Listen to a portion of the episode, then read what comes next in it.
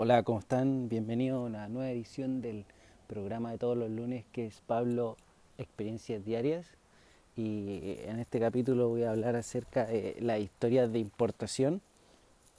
He salido un poco a mi jardín porque la verdad que la cuarentena total ha desencadenado una serie de, de conflictos emocionales que sufrimos cada uno en el cuanto al hecho de, de sentirte más confinado, por decirlo así pero la verdad es que es tremendamente necesario porque la irresponsabilidad de otros está justificando todo este, todo este sistema de encierro. Volviendo al tema que nos eh, trae hoy día, eh, vamos a hablar acerca de las historias de importación que marcaron mi, mi inicio en el, en el emprendimiento, que es donde creo que fue mi primera gran sufrida, completa, pero es mala, porque el hecho de, estar recién salido de la universidad, no tener idea acerca de cómo, importar, cómo generar negocios con China, etcétera, etcétera, eh, me llevó a pasar más de un susto, más de una rabia, más de una pena, etcétera. Cuando estábamos partiendo con la, con la idea de, hacer una cafetería de especialidad, siempre estaba muy arraigado el concepto de poder es generar una idea de negocio sustentable. Y cuando estábamos en ese proceso, empezamos a hacer algunos bosquejos del diseño. Entonces esos bosquejos del diseño los llevamos a talleres acá en Iquique, en Santiago, en Valparaíso, etc. Y la verdad es que las personas que fabricaban triciclo en ese momento, acá en, acá en Chile, no tenían la expertise necesaria para poder llevar nuestra idea a realidad. Estaba también la opción de, construirlo por nosotros mismos, pero no era el caso ya que estábamos tratando de sacar el, negocio y desarrollar todo el modelo lo más rápido posible para, salir, para probarlo en el mercado. Una de las cosas que, que siempre les puedo recomendar es que prueben en el mercado rápidamente. No pierdan millones eh, de horas y, mucho, mucho estrés en buscar la perfección en el comienzo del negocio. Muchos emprendedores se traban en eso.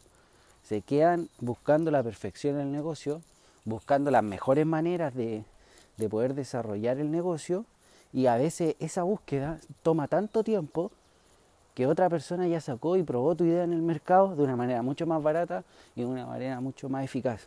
Entonces muy es muy importante que busquen, cuando se les ocurra una idea, traten de probarla en el mercado. Una de las cosas que también yo considero que son claves es cuando tú pruebas una idea en el mercado y esa idea quizá al principio puede ser muy pequeña, puede parecer insignificante, pero con un contexto en el cual es la visión completa de la persona emprendedora o, o del gestor de idea, es ver que en un futuro del mediano y largo plazo, esa idea va a crecer exponencialmente. Quizá ese crecimiento exponencial no sea de billones de dólares, pero sí sea un crecimiento exponencial en cuanto a los clientes que yo voy a adquirir. Si el mes 1 adquiría un cliente, al mes 12 estoy adquiriendo 24 clientes, 30 clientes, etc. En ese concepto, es súper importante la celeridad en cuanto a sacar ideas de negocio al mercado. Volviendo al tema de la importación, estuve eh, mucho rato pensando, creo que más del, más del necesario, qué hacer con el, con, el tipo de, de triciclo en cuestión que queríamos hacer, porque siempre pensamos que el concepto de la bicicleta era muy, muy amigable con el medio ambiente, era muy fácil de reparar, era muy fácil de mantener, era muy fácil de, de, muchos factores, pero la verdad es que también tenía sus contra, sus contraindicaciones con respecto al, proceso de, de, algún, de alguna falla técnica, etc. Pero en fin, eh, estábamos buscando, teníamos muchos peros porque los formatos que nos ofrecían acá en Chile eran bastante básicos eran tan básicos que la verdad es que habían, habían eh, factores que podían ser muy fáciles de llevar, pero otros muy complejos y, la verdad es que yo queríamos lograr invertir en algo que, que, nos diera la certeza de poder innovar en sí mismo. Y ahí llegó la idea de, de, entre investigando y buscando, de ver en China.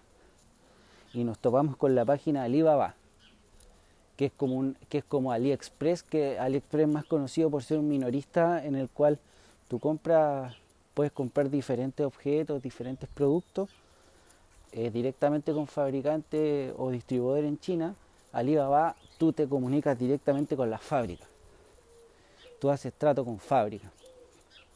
Y ahí estábamos hablando de palabras mayores porque los chinos es una economía tan grande que tú con cualquier fábrica que tú hables, con cualquier eh, persona que, pueda estar ahí en, el, en, la plataforma de Alibaba, va a estar atendiendo a millones de personas, a millones, y cuando me refiero a millones son millones. Puedes tú pensar que quién más en el resto del mundo va a querer un triciclo y la verdad es que te sorprenderías porque hay mucha gente demandando todo, lo que te imagines. Están demandando y la verdad es que se necesita eh, una capacidad de, negociación muy rápida. Porque en el caso de nosotros queríamos que nuestro triciclo se enviara en cierta fecha para ya poder estar trabajando en la fecha que nos habíamos estipulado. Y el, hecho, el solo hecho de comprar en China, tú estás hablando de plazos de 60 días en los cual tu producto va a llegar. Entonces, en ese concepto, teníamos que ser rápido en la negociación. Y ahí es donde viene un, una, un desafío bastante grande, que es el desafío de, me, atrevo nomás, eh, eh, gesto las reuniones por, por Zoom, por, por Skype, y, trato de comunicarme en inglés con, la persona como sea. Entonces, en ese sentido, la capacidad gestora del emprendedor tiene que llegar a otros niveles donde algunos se traban. Muchas personas se traban por el hecho de que, oh, no sé hablar muy bien inglés, o oh, no me puedo comunicar bien con, con, con, este mercado, pero cuando sepa o, más adelante, no, tienen que atreverse, tienen que tratar de, comunicarse de la forma que sea, porque hay oportunidades muy grandes en mercados enormes. Y la verdad es que cuando tú eh, actúas de manera eh, eficaz, vaya a encontrar esas posibilidades y esas oportunidades necesarias. Yo lo que hice fue reunirme todas las noches por el horario, por el horario chino, que era el horario de trabajo chino, para nosotros son como las 12 de la noche, 1 de la mañana. Me reunía a esa hora con los chinos, le hacía todas las consultas pertinentes para poder llegar a la fábrica que podía hacer lo que queríamos nosotros. Encontramos una fábrica, la verdad es que no nos costó tanto, porque cualquier desarrollo, ya sea de, de productos de venta en la calle, tanto como montaje, los chinos tienen fábricas gigantes, gigantes. Me encontré con una fábrica gigante que fabricaba bicicleta, fabricaba triciclo, fabricaba carros gigantes, unos conceptos que en realidad yo nunca he visto, eh, al menos acá en Chile o en otros lugares cercanos a Latinoamérica, y no, no sabría describirlo como, como es el formato.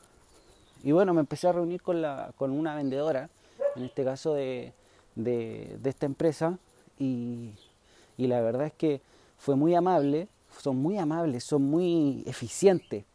Realmente te, contestan todas tus dudas, están, están todo el tiempo preocupados de, los detalles, etc. Eh, ellos tenían un precio, un precio base y ese precio base era por su formato custom, por decirlo así, de su triciclo. Entonces en ese, contexto, en ese contexto ellos tenían ya un, valor por el solo hecho de construir un triciclo de alta gama. Nosotros queríamos llegar al diseño que, nos habíamos planteado, que era el diseño de más sustentable, un diseño que pudiera ser aplicable más a la innovación, que pudiéramos nosotros crear de, manera más certera, de manera más profunda, eh, ir haciendo modificaciones en las cuales nosotros nos encontramos eh, en X lugar y podemos hacer una modificación rápida, etc.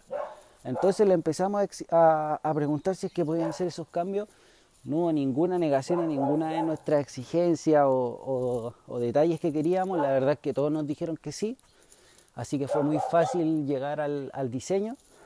Y la verdad es que lo más impresionante era que en ningún momento los costos subieron demasiado. En ningún momento por el hecho de que nosotros queríamos algo muy especial, nos dijeron ya eh, te vamos a cobrar el doble, te vamos a cobrar un 60% más. No, lo más que nos cobraron fue un 15% más del valor inicial y eso fue todo. Y la verdad es que estábamos súper contentos y hicimos la compra por Alibaba. La verdad es que el formato de compra es muy sencillo, es como comprar cualquier producto por AliExpress o Amazon o Mercado Libre, etc. Compra el producto y, tienes que esperar a que te llegue. La gran diferencia es que tú estás importando algo y todo tiene un, un registro aduanero y pasa por todas las reglas portuarias que, que te puedas imaginar. Entonces, la verdad es que es bien complejo eh, ese trámite si es que no sabes, si es que no estudias acerca del, del, hecho de importar. La verdad es que yo, en lo personal, creo que una de las cosas que, que en ese sentido aprendí con el error fue el hecho de que no estudié lo necesario, no reforcé lo necesario el tema de, la importación y cuando la carga venía llegando a Chile, me empezaron a generar eh, cobros extra por distintos movimientos de la carga. Y la verdad es que hay dos conceptos que se llaman en la compra en SIF y FOB, en las cuales eh, tú si compras FOB eh, no es la compra desde que la carga quedó en el origen. O sea, la dejaron puesta en el, en el puerto de China. Y el precio SIF o sí, la verdad que perdonen en este momento, pero no, no busqué la sigla, pero eh, esa, ese cobro es cuando tú, la carga llega a destino. Entonces yo no tenía idea cuál había pagado. Le pregunté a la, a la vendedora que estaba disponible, sin mentirle desde en el horario de ellos, por supuesto, desde las 5 de la mañana de, horario China a las 12 de la noche eh, horario China. O sea, estaba prácticamente 20 horas, 18 horas totalmente conectada y para responder cualquier duda. Y la verdad es que eh, ella me ayudaba a poder negociar los precios que me estaban cobrando. Yo había pagado un servicio completo de envío, lo cual no me tenían que cobrar ni un peso de más por el movimiento de carga. La carga estaba pagada ya hasta ser puesta en Iquique en el lugar de, de desabanaje. Entonces empezaron a haber cobros que eran insólitos, o sea, eran 200% más del valor de la carga, o sea, eran cobros irrisorios. Y en ese momento eh, tuve que negociar, tuve que hablar con los chinos, tuve que pedir documentos. Eh, es impresionante el sistema de distribución, cómo se mueve. La verdad es que tú necesitas documentos físicos que sean timbrados y sean originales enviados directamente desde China. Y yo en ese momento no tenía idea que todo, habían formatos de envío que eran tremendamente veloces y que prácticamente en 12 horas tenías un documento en tus manos. Y así fue, o sea, en la mañana, un día a las 4 de la mañana, 5 de la mañana, me comuniqué con, la vendedora y, y le dije que necesitaba unos documentos y el mismo día a las 6 de la tarde estaba llegando el documento a mi casa. Entonces eh, es increíble la distribución, cómo, cómo se mueve y, esos detalles no tienen por qué frenarte en ningún caso. Y la verdad es que en esos momentos hay que actuar rápido, hay que invertir todo el tiempo. Muchas veces he hablado acerca de tomarte una pausa, tomate un tiempo, tomate un respiro, pero en estos casos, cuando el nivel de ejecución y la velocidad de actuar debe ser primordial, debes colocar toda tu energía toda tu concentración y toda tu fuerza en que el proyecto salga adelante. Y a eso me refiero que si tienes que trabajar 24 horas, se trabajan 24 horas. Tienes que estar enfocado 24 horas, totalmente destinado a que el proyecto salga a la luz. Y eso es muy importante en el mundo del emprendimiento. Nosotros teníamos la carga viajando a Iquique y resulta que hubo un problema porque la carga llegó a Valparaíso. Y ahí empezaron todos mis dolores de cabeza porque no tenía idea cómo hacer para que la carga fuera movida sin ningún cobro hasta Iquique, porque me estaban generando todos los cobros. no sabía qué documento tenía que mostrar, etcétera. Así que empezamos a hablar con la vendedora, etcétera, etcétera, y llegamos al punto de que me estaban sobrecobrando dinero por el solo hecho de que cuando son cargas de persona natural, eh, te, buscan la manera de sobrecobrarte porque usualmente las personas comunes y corrientes no, están, no tienen la información completa. Entonces las empresas generan cobro automático que las personas si no reclaman pueden generar ese, ese porcentaje. Yo no creía que era así de perverso el sistema, pero la que me corroboró toda esa información fueron desde China. Desde China me corroboraron toda esa información de que en Latinoamérica siempre pasaba que con ventas eh, minoristas, con fábricas chinas que se enviaban en container, generaban cobros muy altos. Total, la persona si no reclamaba, ellos se llevaban el dinero. Así de simple. En ese momento no tuve ni tiempo ni, capacidad mental para ponerme a, reclamar o a, pelear acerca de ese tema. La verdad es que solamente eh, traté de llegar al precio que, tenía que llegar, al valor que, realmente tenía que pagar, porque de todas maneras el hecho de que la carga llegue a Chile y tú estés importando, hay costos que, que están ocultos pero tienes que pagar, que son alrededor de, para cualquier carga, para que ustedes sepan, es alrededor de 500 dólares, 600 dólares. Pero esos dólares son en base al valor dólar puerto. Que en este caso, al dólar que está hoy, el dólar de hoy debe estar a unos 8.70, el dólar eh, portuario debe costar unos 1.200 pesos. Entonces, esos 600 dólares es bastante dinero eh, comparado al valor del dólar que, que todos transamos. En ese, en ese concepto y tratando de, entender esos cobros, eh, tuve problemas con, cómo iba a desabonar la, carga, cómo le iba a sacar, cómo me la iba a llevar a la casa. Y la verdad es que al vivir acá en Iquique y vivir en zonas francas, hay una forma de ruta que tienen que llevar las cargas por el solo hecho de estar en zona franca, que tienen que pasar por la zona franca. Entonces en ese contexto, si es que yo no quiero que pase por la zona franca, ahí sí que el cobro es insólito. El cobro es brutal, o sea, te cobran alrededor de un 37, 32% del valor de la carga por el solo hecho de tú ser una persona natural que quiere cargar una carga. Entonces para tú estar exento de esos pagos, tienes que pasar por zona franca. Esa es una gran ventaja y si no tienes la capacidad gestora o los contactos, la verdad, eh, vas a tener que pagar ese precio. Pero también una gran ventaja de vivir acá en Iquique en el solo hecho de que importar puede ser un poco más sencillo. Sin embargo, cuando tú tienes un negocio y tienes un emprendimiento en el cual tú eh, estás convencido o, has hecho algunas pruebas que te indican que la rentabilidad del negocio va a ser alta, no habría ningún problema en pagar esos costos, la verdad.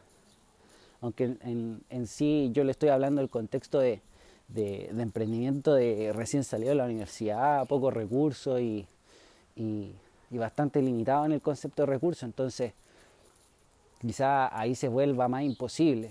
Pero en el hecho de que tengas los recursos y de que tu negocio realmente te dé los recursos, no habría ningún problema en ejecutar esos proyectos y esos procesos de, de y de importación. La verdad es que si tú pagas es bastante sencillo, es bastante fácil. Luego el hecho de que llegó la carga Iquique, eh, estábamos en, el proceso de, pasarla por zona franca y eso fue en 12 horas que yo tuve que estar corriendo con, junto con mi socia hacia el desabanaje de la carga. La verdad es que mi socia se encargaba de, poder gestionar todas las facturas, todos los movimientos de papeles dentro de la zona franca, que la zona franca para los que no la conocen es un recinto en el cual muchas empresas se conglomeran y prestan servicios y venden productos. Entonces nosotros estábamos en, ese sector de, hablando con una empresa para que nos ayudara a desadonar la carga, mientras la carga se movía. Y la verdad es que la carga llegó a las 8 de la mañana y no pudimos entender cuándo era el horario que llegaba, que eran las 7 de la tarde y la carga no, la habíamos visto.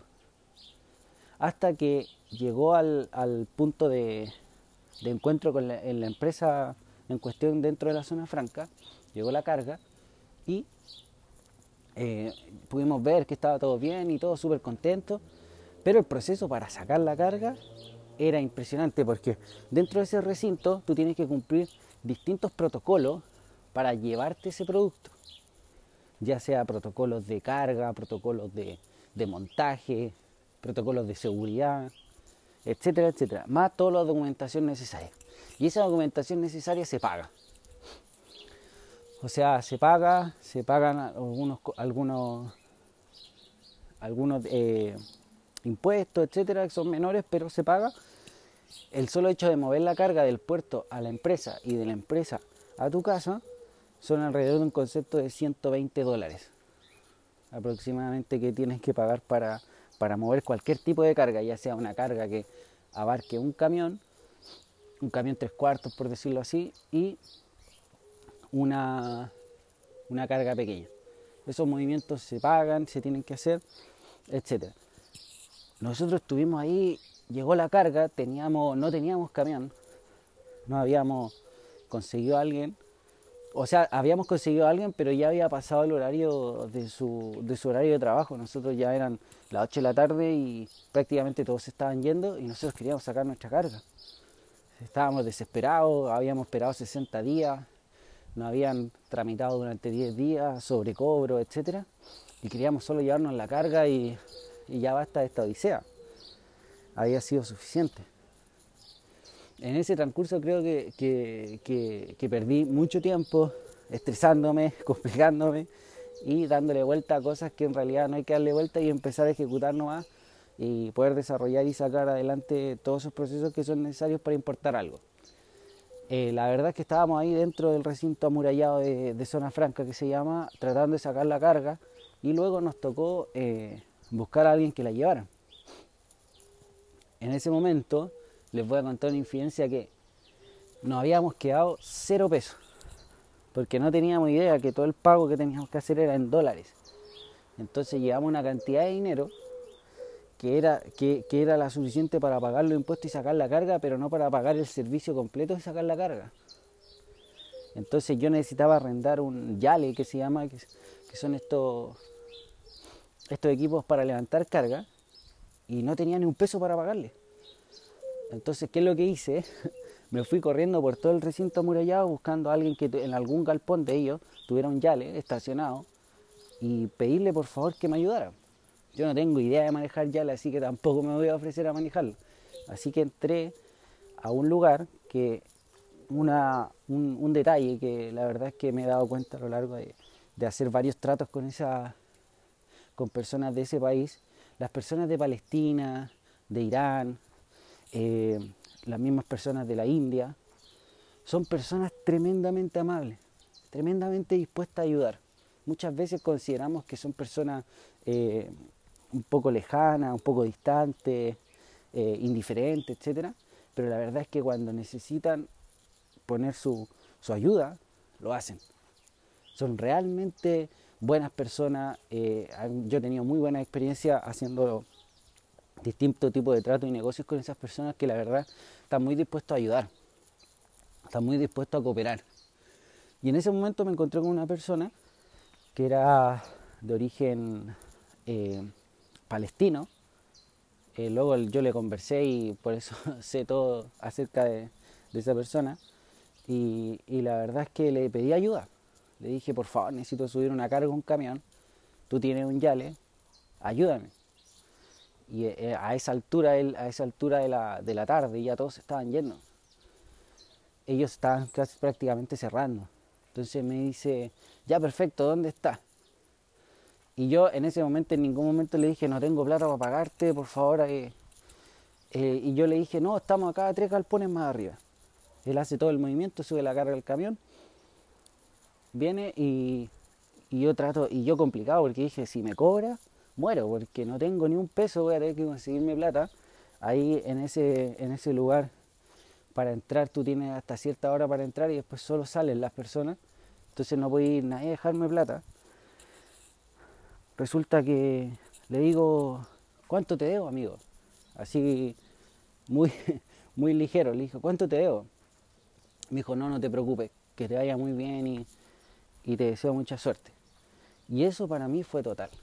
Eso para mí fue el, fue el antes y el después de todo mi proceso de importación, en el cual eh, encontré justo la, los cabos sueltos de, este proceso y logré eh, sortear ese desafío. Por otro lado, mi, socia también logró sortear el desafío de que los cobros, de que las formas de, del papeleo y todo resultara bien, la compra de dólares, etcétera, todo el movimiento de los dólares, porque en ese, en ese, en ese lugar solo se transan dólares, fuera correcto y, no nos estafaran prácticamente porque éramos dos cabros chicos que, que podía pasar cualquier cosa. Entonces estábamos ahí en ese, en ese total limbo y logramos sortear con éxito y, la verdad es que nos veníamos de vuelta con la carga ya después de casi 14 horas de estar luchando por sacarla y la verdad es que increíblemente pudimos pasar todo ese proceso de importación que les recomiendo a todos vivir alguna vez. Al menos alguna vez hagan algún trato con alguna empresa de, China, de, algún lugar lejano, de Asia, e importen algo. Y, entiendan cómo, cómo se mueven los negocios de ese tipo. Los negocios de la importación, del, del movimiento portuario, de cómo se manejan las cargas, cuál es la jerga, etcétera. Es muy importante porque en algún momento, quizás, si se dedican a algún negocio de un, producto que, tenga una, una fabricación local y quieran llevarlo a un crecimiento exponencial, probablemente uno de sus socios esté en Asia. Entonces de repente es muy importante encontrar eh, esos cabos sueltos.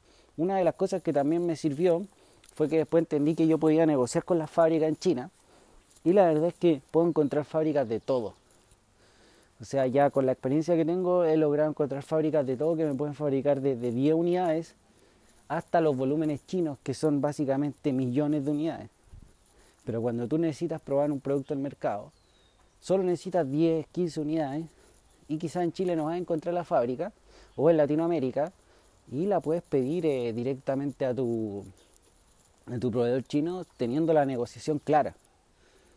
Y en ese proceso te puede servir mucho porque puedes generar productos a muy bajo costo o quizá a veces incluso perdiendo un poco de dinero, pero te va a servir para probar en tu, en tu proyecto emprendedor, en tu negocio, etc. Así que les dejo ese dato y como siempre, investiguen, estudien, dedíquense un tiempo para ustedes también. Y la verdad es que les quería comentar para finalizar el concepto de que estamos en cuarentena total, estamos más encerrados aún, nos vemos de repente muy confinados y creo que la, la desesperación o a veces que las cosas no resulten nos pueden generar eh, mucha frustración y muy grande. Y a veces nosotros pecamos de querer que las cosas resulten rápido, pero no siempre van a resultar rápido. Les quiero dejar muy en claro que la paciencia y la perspectiva son cualidades que deben ser para todas las personas que estamos viviendo esta pandemia. Son cualidades que en estos momentos escasean y ustedes tienen que desarrollarlas. Tienen que desarrollar la paciencia y mirar con perspectiva hacia el futuro. Pensar en 10 años plazo. Pero no empecemos a pensar en el corto plazo. Yo la verdad es que trato de practicar mucho la empatía porque la verdad es que pensar en el corto plazo te lleva a cometer eh, errores de todos los niveles. Y no de los errores que me refiero yo de aprendizaje, sino que errores que, de repente te pueden costar eh, tu matrimonio, tu pareja, tu familia, tu relación con tus papás, tu relación con tus amigos, etc. Ese tipo de errores, los errores que, que involucran a otras personas. Hay errores que uno puede cometer que generan tremendo aprendizaje y la verdad es que, de errores pasan a ser experiencia enriquecedora, pero hay errores que, traen consecuencias con las personas y no debiese ser el momento de cometer ese tipo de errores. Ahora es el momento de estar más unidos que nunca, de creer en, el otro, de confiar en el otro y desarrollar todos los, procesos y, y vivencias que hay que desarrollar en este nuevo mundo que nos van a llevar a realmente, yo estoy muy expectante a un futuro increíble. Se viene un futuro increíble y, espero que lo podamos compartir juntos y estemos todos bien. Y la verdad es que les deseo lo mejor esta semana. Eh, tómense un tiempo para, leer un buen libro. En mi Instagram estoy recomendando siempre libros.